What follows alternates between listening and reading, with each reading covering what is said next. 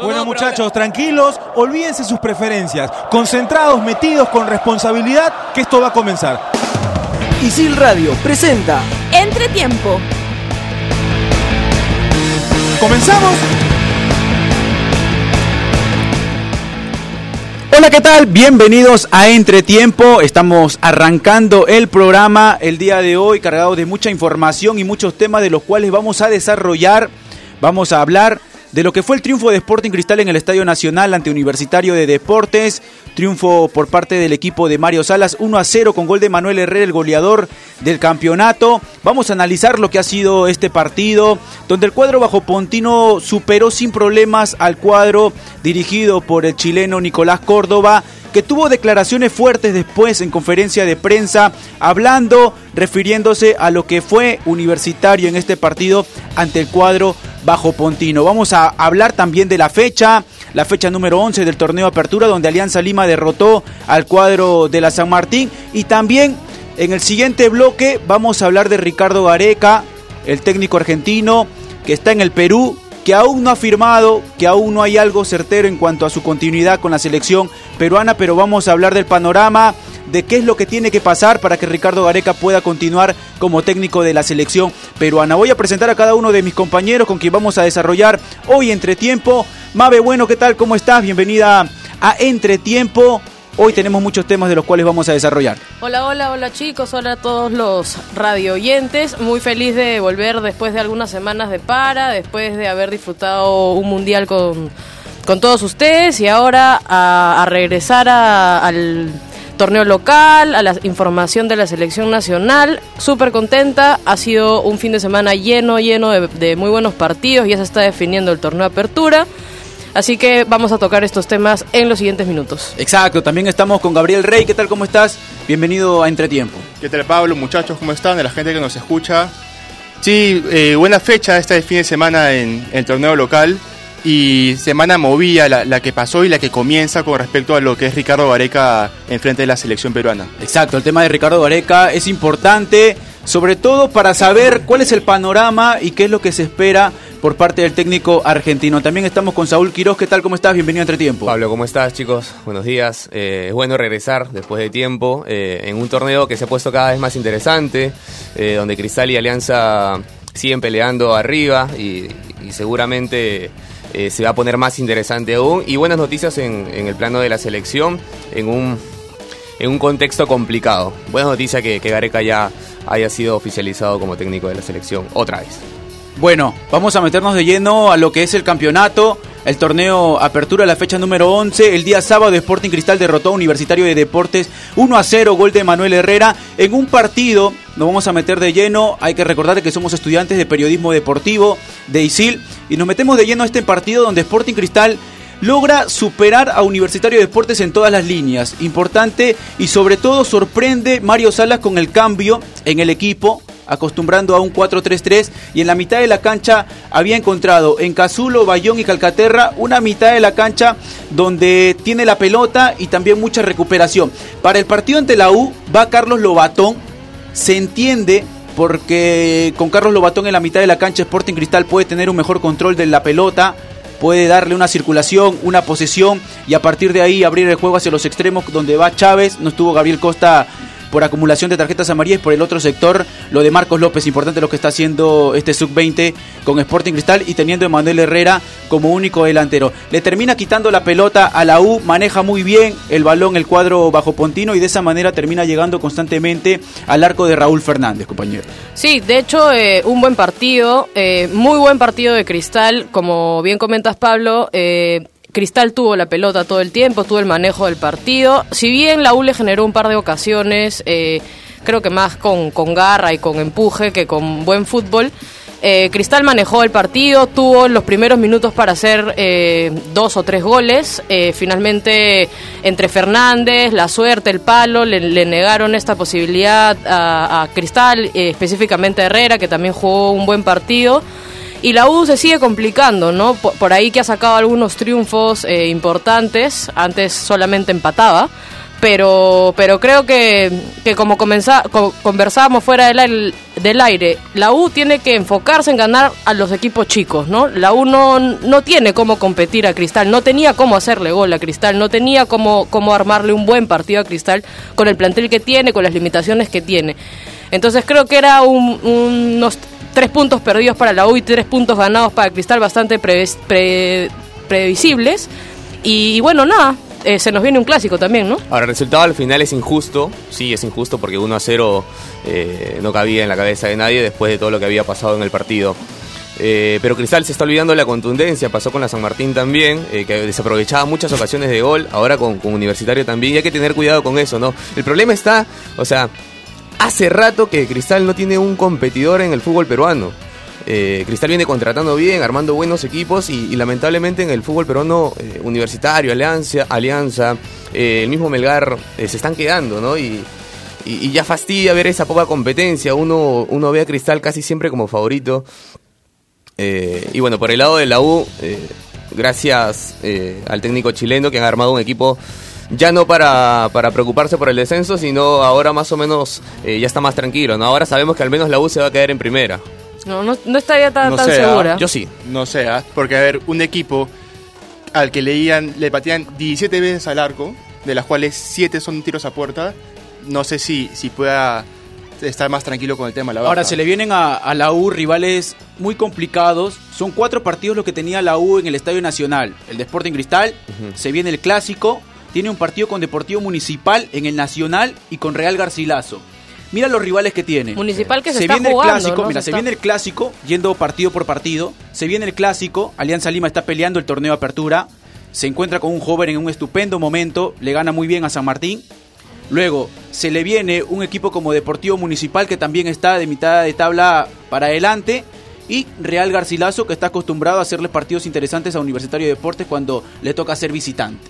Entonces, teniendo en cuenta estos rivales y el tema de la baja de Universitario, un Sport Boys que está ganando, San Martín también que empieza a encontrar su fútbol, con el Titi Ortiz, los refuerzos, se le puede complicar a este Universitario de Deportes que ante Sporting Cristal se vieron sus falencias. Es cierto, tiene limitaciones, no ha podido contratar. El tema también de la ausencia de Javier Núñez, de Juan Manuel Vargas, pero de todas maneras hay falencias en este Universitario de Deportes que se tiene que corregir y creo yo para que la U pueda salir de este mal momento, lo único que le queda es que pueda contratar. Ahora, eh, la U la saca barata el fin de semana. La saca barata porque una de las principales cartas gol de, de Cristal, que es este, Gabriel Costa, no estuvo. Yo Exacto. creo que, es, que con Gabriel Costa en, en cancha no creó 1-0, sino por ahí un hasta 3-0. Porque, a ver, Emanuel Herrera, que si bien es cierto comenzó muy bien el campeonato de cara al arco, ha estado medio negado en estas últimas fechas y re- aparece con el gol.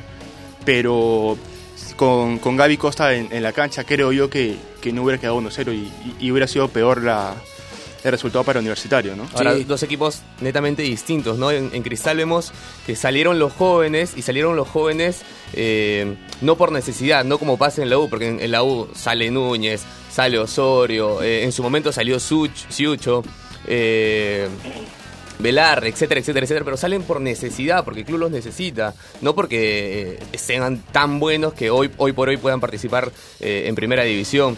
Y, y en Cristal pasa todo lo contrario, ¿no? Está López, eh, Chávez, que Lo hoy- de Sporting Cristal es algo ya planificado. Exacto. Lo de sí. Sporting Cristal es algo que ya han venido trabajando, han estado formando, estos jugadores le han estado dando minutos y hoy se encuentran con un Marcos López que por el sector izquierdo ha ido mejorando. Y le eso hizo, que- le hizo un muy buen partido a Corso, ¿no? Estuvo ahí. Exacto, eh, atrevido. Sí, claro, claro. Corso tuvo bastantes problemas para controlarlo y, y- y generó que Corso no sea ese lateral que siempre va, como, como ha pasado en partidos anteriores, ¿no? Y un poco yo me quiero detener a ese speech que nos han venido metiendo en la cabeza durante todo este año, en que la U juega con un equipo joven, que, que tiene muchos eh, jugadores de Copa Federación, que si bien pueden estar en la banca, el equipo titular de la U no tiene tantos jóvenes. O sea, Fernández es un, un arquero bastante recorrido. La defensa de la U también. O sea, Schuller y Benicata son, son jugadores que no son... Eh, o sea, son malos, realmente son malos. Eh, pero no son jóvenes. Eh, Arquímedes Figuera, un jugador de selección de Venezuela. A ver, contando, Pero, contando luego, los pero jóvenes. luego que encontramos arriba. Está Osorio, Por ¿verdad? eso, contando- Luego está Núñez por izquierda. Luego está Siucho. Siucho no que es más allá de joven. que. No, ok, ok, pero a ver, sigue siendo joven todavía. Pero, ¿cuán- ver, ¿cuántas no, no, no, temporadas pero- en primera? pero en- por eso, pero en, o sea, el fútbol, está- en el fútbol ya. Siucho dejó de ser joven.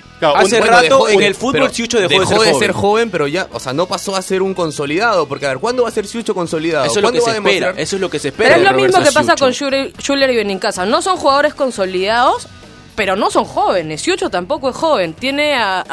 a- Siucho tiene tres, tres años ya jugando primera Un división. poquito más, creo, un poquito más. Sí. Hasta un poquito más, entonces mira, date cuenta, ya, ya Siucho tiene otra responsabilidad en este universitario de deportes que tiene Y, limitaciones. y no la toma. Ahora, el tema de Roberto Siucho pasa, cuando fue convocado por Ricardo Gareca, uno esperaba una respuesta favorable por parte de él en su desenvolvimiento, en el tema mental. No se ha logrado encontrar ese Roberto Siucho, que en este universitario necesita un jugador muy desequilibrante. Troglio lo encuentra en un momento, pero hasta, hasta ahorita Nicolás Córdoba no logra encontrar ese Roberto Siucho que se necesita en los últimos metros de la cancha. No sé si no lo encuentra a los técnicos. Para mí no se ha perdido él. Eh, ha dejado ha dejado de ser parte. Siucho cuando debuta a los 16 años, si no me equivoco, era desequilibrante, explotaba. Uno veía a Siucho y decía, ¿qué jugador tenemos por la banda? O Pero sea, es este, este va a dar cosas buenas. Es lo mismo que ha pasado con Andy Polo, pero por fue ejemplo. cayendo, que no, cayendo, cayendo. No, pero Andy Polo era 9 y lo, banda- lo pasan a la banda. Pero Siucho siempre son fue jugadores banda. que salen, los vemos muy, muy bien y no terminan por despegar. De acuerdo, Andy sí. Polo, Siucho, por ahí hay algún otro que me estoy olvidando, pero, pero sí, no, no terminan de consolidarse, no terminan de, de, de ser ese diferente que termine migrando y consolidando- consolidándose en un equipo grande, ¿no? Ahora, Nicolás Córdoba, en conferencia de prensa, cuando le hacen la consulta por Daniel Chávez y por qué sigue siendo titular en Universitario de Deportes, menciona de que en este plantel tienen que jugar los de experiencia y a los jóvenes, como, como lo menciona Saúl, les dice niños.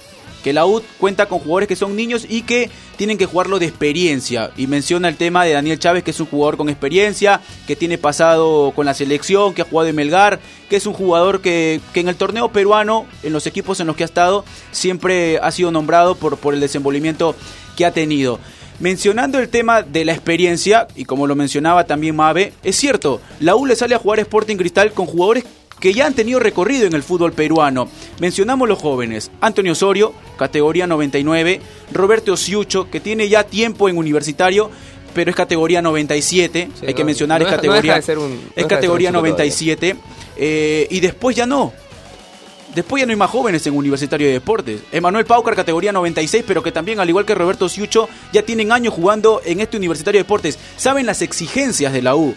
Por el lado de Sporting Cristal es cierto, si hay una planificación y hoy se ven buenos resultados. El tema de Marcos López, más allá de que haya sido formado en San Martín, llega a Sporting Cristal, siendo sparring, participando con, con la selección mayor. Encontramos un jugador muy desequilibrante en los últimos metros de la cancha. Madrid, categoría 96 también, que va por el sector derecho, un el mismo- lateral. el mismo Gómez y, y el otro chico Olivares que estaban en la banca y que Exacto. tranquilamente entran al campo y hacen un buen partido. Eh, hablabas de lo que comentó el profesor Córdoba. Córdoba. Y yo, a ver, hay, hay dos cosas. O es que le quita responsabilidad a los chicos, porque es una forma de quitarle responsabilidad, diciendo, ¿sabes qué? Acá tienen que jugar los grandes, bueno, ellos tienen la mochila un poquito menos pesada. O, o no sé qué trató de decir. La otra es que, eh, no sé, que los chicos no pueden hacer nada por este equipo. Ahora, a mí me parece un error garrafal de, de Córdoba decir que tiene niños en un plantel. O sea, no son niños. Sí, totalmente. O sea, do- dos planes. Tú- o, o le quitas la responsabilidad. A, a un, a un jugador profesional no le puede decir que es un niño. De acuerdo. O sea, el, el- el tipo ya no es un niño, es un jugador profesional que se gana los frijoles en la cancha y que tiene que demostrar por qué está en, en el territorio de deportes y juega primera división. Ahora Ya, menciona, ya no es un niño. Encima menciona a Chávez, que Chávez hace rato que viene haciendo partidos malos. eh, ha dejado de ser ese Chávez que alguna vez estuvo encantolado y luego pasó a Bruja. Y que en su momento fue titular en un partido amistoso con Ricardo Areca. Partido que tuvo Perú ante Estados Unidos. Un partido amistoso que se termina perdiendo y Chávez termina anotando incluso el primer tanto del partido. Un jugador Pero- que se ha descuidado un montón, la verdad. ¿eh? Ahora, físicamente está muy bien. La respuesta vuelto, físicamente porque- de- por parte de él está muy bien. El tema, el tema del gol creo que es una preocupación. Tiene una mochila grande que está cargando. Es el tema de, de ser el responsable de que Universitario de Deportes pueda encontrar el camino al gol y a partir de ahí pueda, pueda encontrar resultados. Ahora, metiéndonos a lo que, a lo que declaró Nicolás Córdoba, estuve presente en la conferencia y se notó un técnico que sabía que, que había sido superado por parte de Sporting Cristal en todas las líneas, que no encontró respuesta por parte de su equipo. Es más, tuvo un enfrentamiento también con, con un colega cuando le hacen la consulta por Balbín. Le- en plena conferencia le dice que es un oportunista por preguntarle sobre, sobre Balbín. Entonces, se notaba por parte del técnico el fastidio, sabía que se había encontrado con un equipo que lo había superado en todas las líneas y a partir de ahí termina sacando alguna justificación para lo que se encontró dentro del terreno de juego, creo. ¿Hace cuánto, y quería plantear esa pregunta con todos, ¿hace cuánto que no tenemos un 9 peruano como figura de, de- de un partido? ¿Hace Peruano. cuánto? Un 9 peruano como figura de un partido. ¿Hace cuánto que no tenemos eso en, en el fútbol peruano? Hace En un ¿no? partido. Buen rato, sí. ¿ah? Es difícil, ¿no? Porque, y también viene la pregunta de qué vamos a hacer cuando se haga Paolo Guerrero, ¿no? Eh, hasta ahorita esa pregunta queda en el aire y no tenemos reemplazante, ¿no? Por ahí Zúñiga fue figura, no sé, hace cuánto. eh, este en año un por- partido yo creo que sí han habido varios nueve peruanos que hayan, que hayan este, Ah, aparecido. Dime uno hace, hace A ver, te menciono un, un gol de Rengifo en el clásico. No, no, pero como que termine como figura del partido, que haya sido, eh, no sé, dos goles, una asistencia. eh, ¿Hace cuánto que no tenemos un 9 peruano como figura de un partido? Beto da Silva, por ejemplo. Claro, por ejemplo, pero ya pasaron dos años. Dos. En un partido yo sí encuentro varios nueve peruanos que hayan, que hayan aparecido, hayan, hayan anotado, hayan sido determinantes. Solo me has mencionado a Beto. Sí, pero Te menciono, te menciono un- un- un- el gol de Rengifo, que le hace un clásico a, a Alianza en el último minuto y le termina dando la victoria a Universitario. Es determinante, termina quedando como la figura del partido. Pero tú ves la, la tabla de goleadores a final de año y si hay cinco, cuatro son extranjeros. Ah, claro. En, en un campeonato sí no se encuentra un 9 peruano hace rato. Que sea Claro, consistente, ¿no? Durante todo el año. Ahora, el año pasado termina como goleador el Cholito Ávila, ¿no? Termina como goleador Irving Ávila. Sí, y se se va. termina yendo a México. Y se va. Entonces, Pero- el tema de Raúl Ruiz Díaz también, con el equipo de, de Chale, con el Oreja, con, con Guastavino, que termina apareciendo. Importante eh, que vayan apareciendo los nueve peruanos, porque como lo menciona Mabe, es cierto, se va Paolo Guerrero y se tienen que encontrar ya otras alternativas para ir manejando y seguramente Difícil, ¿ah? el técnico que quede con la selección va a te- es, es una responsabilidad y es una tarea que queda pendiente. Sí, sin, sin, sin ir, muy lejos, por ejemplo, Alianza se pasó casi medio año sin encontrar un 9 en su propia cantera y tuvo que traerlo a Afonso, que gracias a Dios es- este fin de semana para Alianza dio, dio frutos. Y justo vamos a hablar del tema de Alianza Lima. Fue triunfo de Sporting Cristal que queda como líder del torneo Apertura. Tiene un partido pendiente, al igual que Alianza Lima. El día miércoles van a estar disputando.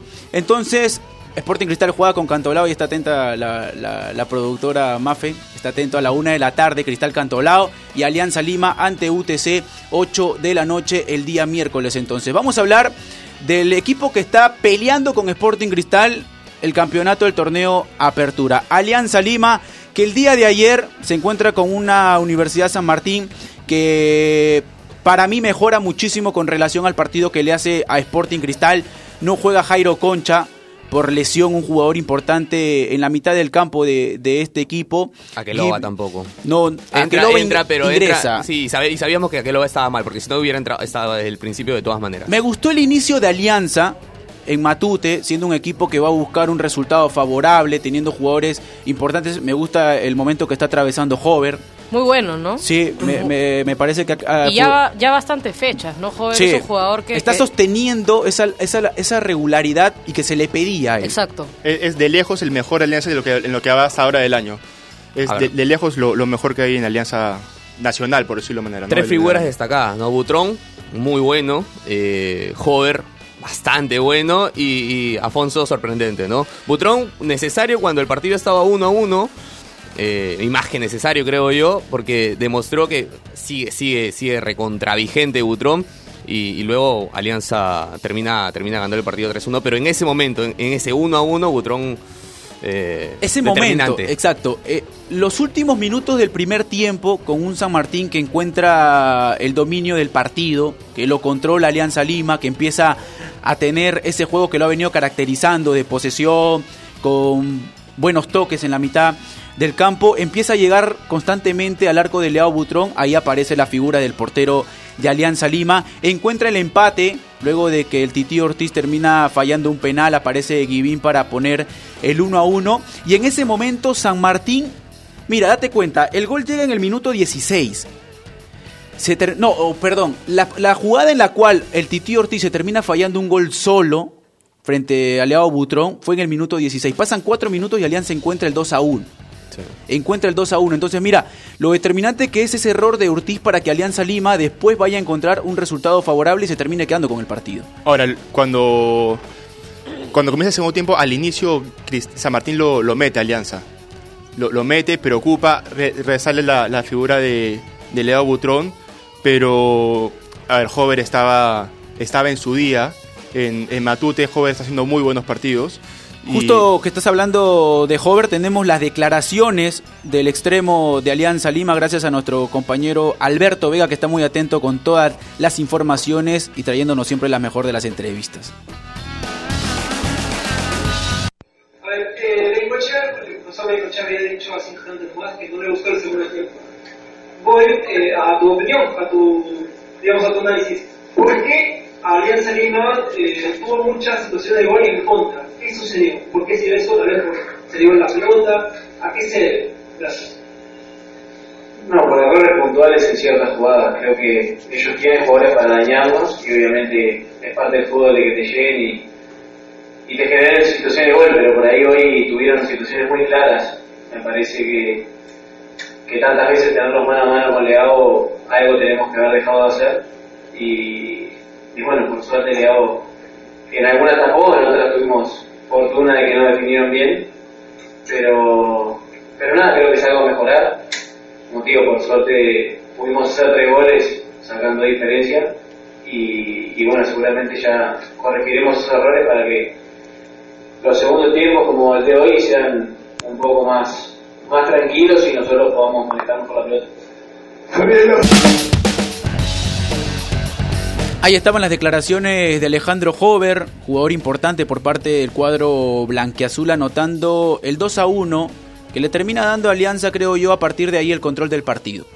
El control del partido y con un Alejandro Hover que está atravesando un buen momento, que está sosteniendo esa regularidad que es algo que se le pedía.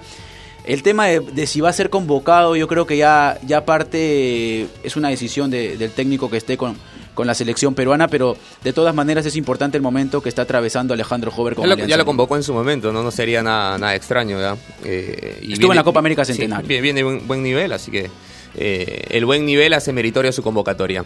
Como, Eh, como decías, Pablo, esta, este, esta semana juegan sus dos partidos pendientes y, y creo que eso va un poco eh, decir mucho de cómo se va a cerrar este torneo de apertura, porque creo que si ambos, ambos cuadros ganan sus partidos, eh, ya la pelea va a estar entre ellos dos y dejan un poco atrás a Melgar. A... Con lo de ayer, con lo de ayer, ah, solo con lo de ayer. Afonso titular ya, indiscutible. Yo creo que Afonso, titular en Alianza Lima, sí. Titular en Alianza Lima porque se ganó, se Pósito, ganó el puesto Pósito continúa sentido. No, no, porque acuérdate que venía jugando Alianza Lima sin un 9, ¿no? Un Jugaba con 9 un falso nueve, no, estaba pero Ramírez ahora- por ahí, a veces Ajuez, qué sé yo. Sí, Eh, Afonso es titular en Alianza Lima. ya, sí, sí. sí, es titular. No, lo, lo que, lo que mostró Afonso ayer, pase, gol, gol, ganó pivoteando, ganó arriba todo. Creo, Sí. creo que solamente perdió un- un- una, una pelota aérea. Ahora, lo Eh, ganó con dos defensas muy jóvenes, ¿ah? O sea, la, la- la línea de cuatro de, de Universidad, la de la San Martín, eh, era promedio 21 años. Sí, pero para lo que para lo que juega Alianza Lima, yo creo que Afonso reúne todas las características, ¿no? Es un 9 que, que cuando se cuando se, lo- se busca por arriba, su participación termina ganando, y lo menciona también Gabriel, termina ganando muy bien los balones aéreos.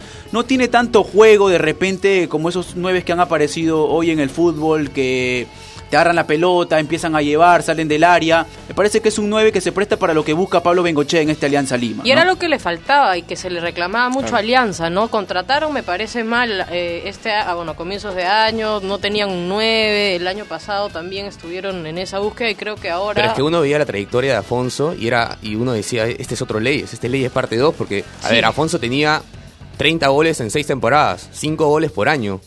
Sí, Eh, pero finalmente lo encontró, al parecer, ¿no? Eh, Yo no sé si lo encontró, yo no sé qué están... O sea, el, el fútbol peruano hace buenos a los nueve malos.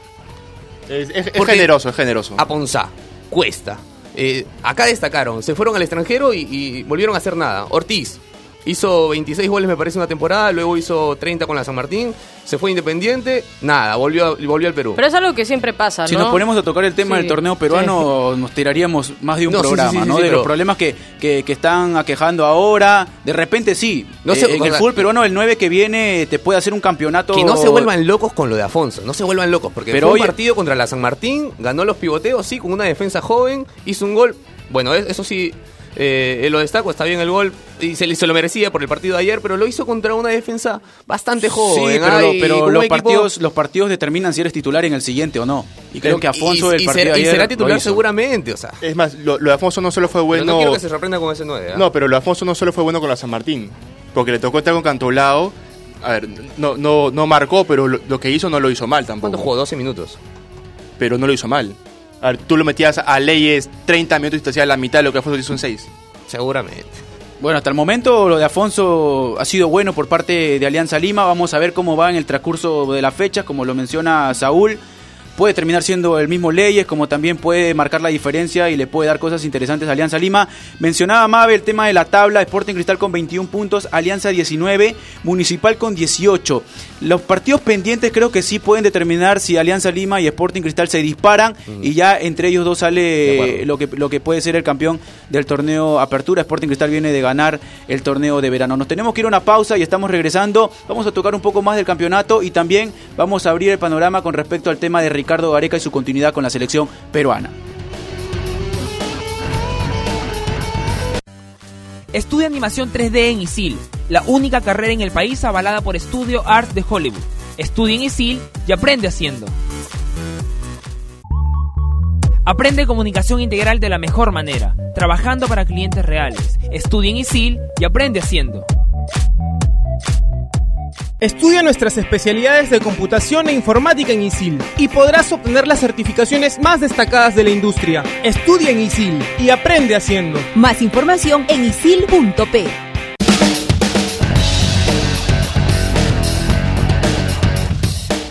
Continuamos con el programa Entretiempo. Estábamos tocando el campeonato, el torneo Apertura. Hablábamos de Cristal y Alianza Lima, equipos que se están ya alejando un poco del pelotón que está peleando por el campeonato. Tienen partidos pendientes el día miércoles. Vamos a ver cómo le va Sporting Cristal ante Cantolao y Alianza Lima ante UTC. Ambos equipos van a ser locales. Y a partir de ahí vamos a ver cómo se va a definir ya el torneo peruano que vamos encontrando en Cristal y Alianza Lima, creo, equipos que, que están sobresaliendo por lo que están mostrando dentro del campo de juego. Sí, Sí. es verdad, por ahí La- tenía que salir uno más, ¿no? Eh, por ahí Municipal Melgar o... No, a ver, si a Rosario si, no le- alguien, si alguien más quiere... Si y a, Rosario. si a Rosario, Rosario no- no, le quitaban ahí, los ¿no? cuatro puntos, también se metía en la pelea porque tendría 20 puntos. Entonces, Sí. se, se metía en la pelea también por el título. Pero bueno, Ese, es cierto, es cierto. Dejamos el torneo local y nos metemos al tema de Ricardo Gareca. El técnico argentino está en el Perú, llegó para iniciar la negociación. Cuando pisa el suelo peruano se acerca a la prensa y menciona de que él pidió un mes de vacaciones, un mes para que piense, para que analice y a partir de ahí pueda tomar una decisión. Se habla de que hay puntos que ha puesto Ricardo Gareca y que tiene que cumplir la federación para que se pueda dar su renovación. Uno de ellos tiene que ver su influencia en el desarrollo del campeonato peruano, que creo que le vendría bien al fútbol peruano el tema de que, de que se pueda cambiar también lo que, lo que hace un equipo peruano a nivel internacional, se pueda cambiar cómo se va desarrollando, es importante. El tema de la privacidad en los entrenamientos, y lo mencionaba el mismo Edwin Oviedo en conferencia de prensa y cuando ha salido a hablar a los medios, se está construyendo una villa en Chaclacayo, donde la selección va a tener privacidad, donde Ricardo Gareca, si continúa como técnico, va a trabajar sin problemas. Entonces, por parte de la federación, como lo ha mencionado el mismo Juan Carlos Oblitas, se va a hacer todo lo posible para que Ricardo Gareca continúe. No existe un plan B. El objetivo es Ricardo Gareca. El tema está en si el argentino decide darle el sí a la selección peruana, a la federación. Están ocurriendo hechos que lamentablemente están manchando a la federación, los casos de Edwin Oviedo para ser exactos, y se puede complicar la renovación de- del técnico argentino. Ahora, Agustín Lozano, vicepresidente de la federación, dijo que pase lo que pase, Gareca tiene que quedarse de todas maneras. Yo tengo entendido que en lo deportivo está todo prácticamente cerrado. Pareciera, ¿no? Porque, como tú comen- co- bien comentas, el, el vicepresidente sale después de una reunión de directorio de la Federación Peruana de Fútbol a comentar que no hay plan B, que tiene que Ricardo Gareca tiene todo el respaldo, que ya firmaron incluso todos los las personas del director de la Federación sí, e- eso- eso es Peruana, que, eh, que es cierto. Entonces, me parece que todo está, Todo está eh, encaminado. bastante encaminado. Tendría que pasar algo eh, terrible, me parece, para que eso no ocurra. Siento que Ricardo Gareca ya está viendo el tema económico también. Entonces, eh, esperemos que toda la situación sociopolítica peruana no termine por ensuciar más de lo que ya ensució a la Federación Peruana con estos audios de Oviedo, con este tema extradeportivo. Eh, el cierre de la renovación de Ricardo Gareca, que para mí sería un acierto, ¿no? Por todo lo que está pidiendo, ¿no? Este tema de intervenir o que la federación intervenga en el campeonato peruano me parece un golazo, ¿no? Porque, como bien comentaba Pablo, hay muchas deficiencias y creo que Gareca quiere ordenar la casa y creo que es importante para conseguir lo que se quiere, que es eh, Qatar 2022, ¿no? Que la clasificación al mundial de eso, ¿no? Porque. Que bueno, sea parte de un proceso, más que de un de un, un- encontrar un equipo de 20 Exacto. jugadores, ¿no? Cuando Colombia clasifica a 2000 2014 a Brasil, eh, también cambia su, su, su reestructuración en el país, ¿no? Y más allá de eso, también cambian otros deportes. Hoy Colombia también destaca en atletismo, hoy Colombia también destaca en vóley. Entonces, que, el- que el mundial de esas cosas, que nos cambie eh, el deporte en todos los sentidos, no solamente en el fútbol. Eh, ojalá, ojalá se dé así. La gente, la gente los ve muy decente a todos, ¿no? A Chuquisuta, a Lozano, a Edwin, pero por dentro es, eso debe ser fuego, eso debe arder, ¿ah? Sí, porque a, a la hora de hablar con los periodistas, sí, que todo bien, que parece que Chuquisuta va, va a ser el, el nuevo presidente, uno dice esto, Edwin dice que se va a quedar, eh, se ha cerrado con que se va a quedar, pero ese directorio, ¿cómo habrá estado ese directorio? ¿Cómo habrá estado esa reunión? Sí, bien es cierto, ardiente, bien ardiente. ¿ah? O- Oviedo tiene, bueno, yo no lo sé, pero hay tanta, tanta, tanta suciedad alrededor de Oviedo. Yo no sé si será culpable, si no será culpable. Eso es algo que le tocará a la, a la justicia definir. Pero sí ensucia, ¿no? Ensucia. Yo no sé si Oviedo debe quedarse, debió pedir de repente. Ahora me queda algo claro, ¿ah? Se queda Ricardo Gareca y el tema de Edwin Oviedo pasa al olvido. Se olvida, ah, claro. Pasa al olvido. Eh, acá en el Perú tenemos memoria corta, ¿no? Eh, el fútbol es algo que mueve demasiadas pasiones y, y el peruano olvida muy rápido. Si, si Gareca se queda, Oviedo sabe que... Y se queda Oviedo. Sí, claro, si se queda Ricardo Gareca, Oviedo sabe que va a quedar en el Sí. olvido todo el caso de los audios Oviedo y él se va a quedar en la Federación Peruana de Fútbol y todos lo, va- lo van a querer. Ahora, de- depende también de lo que hable Gareca con Oviedo. Gareca todavía tiene que sentarse a hablar con Oviedo para terminar y Ya hubo una su reunión ¿ah? con, entre, entre Ricardo Gareca y Oviedo, así como también la hubo con, con Juan Carlos Oblitas. Creo que es la persona más indicada para salir a, a hablar con respecto a la situación del técnico argentino. Él ha mencionado que Ricardo Gareca maneja algunas ofertas, pero que su prioridad es la selección peruana.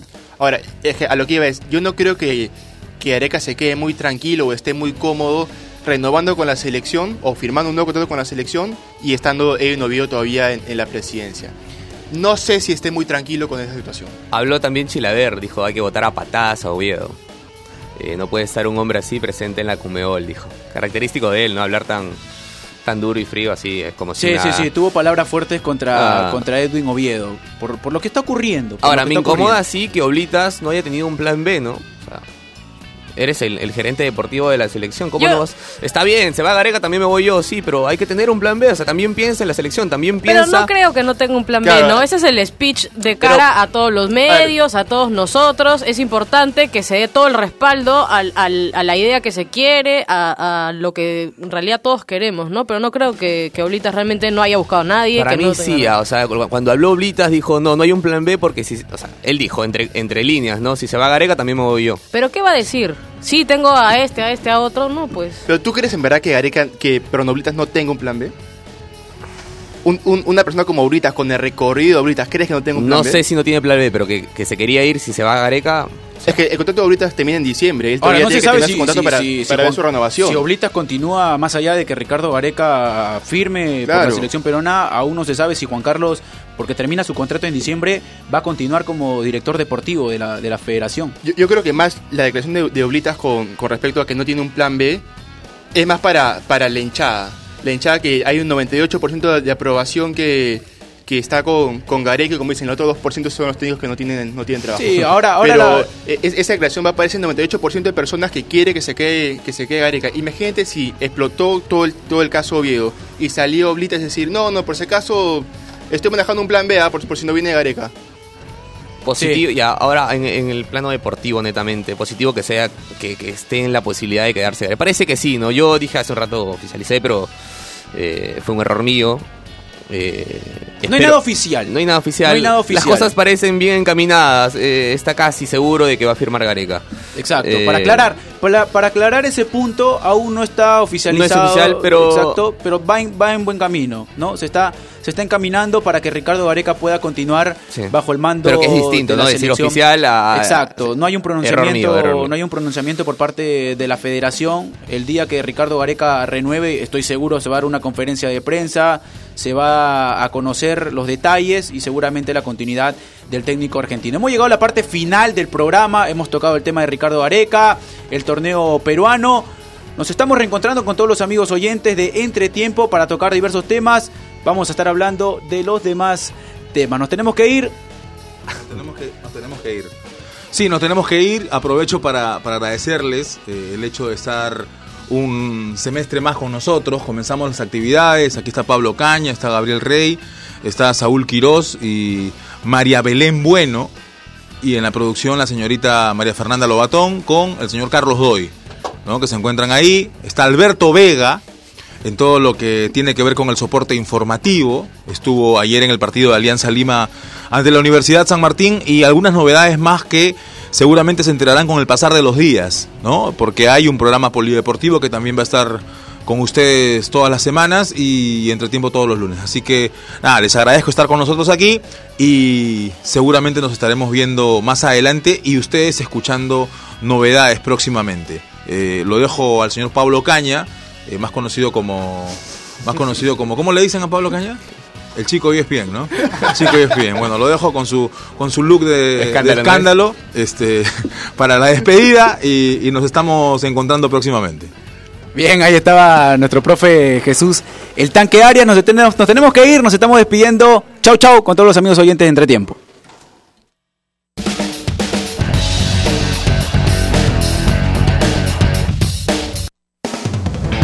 Isil Radio presentó Entretiempo.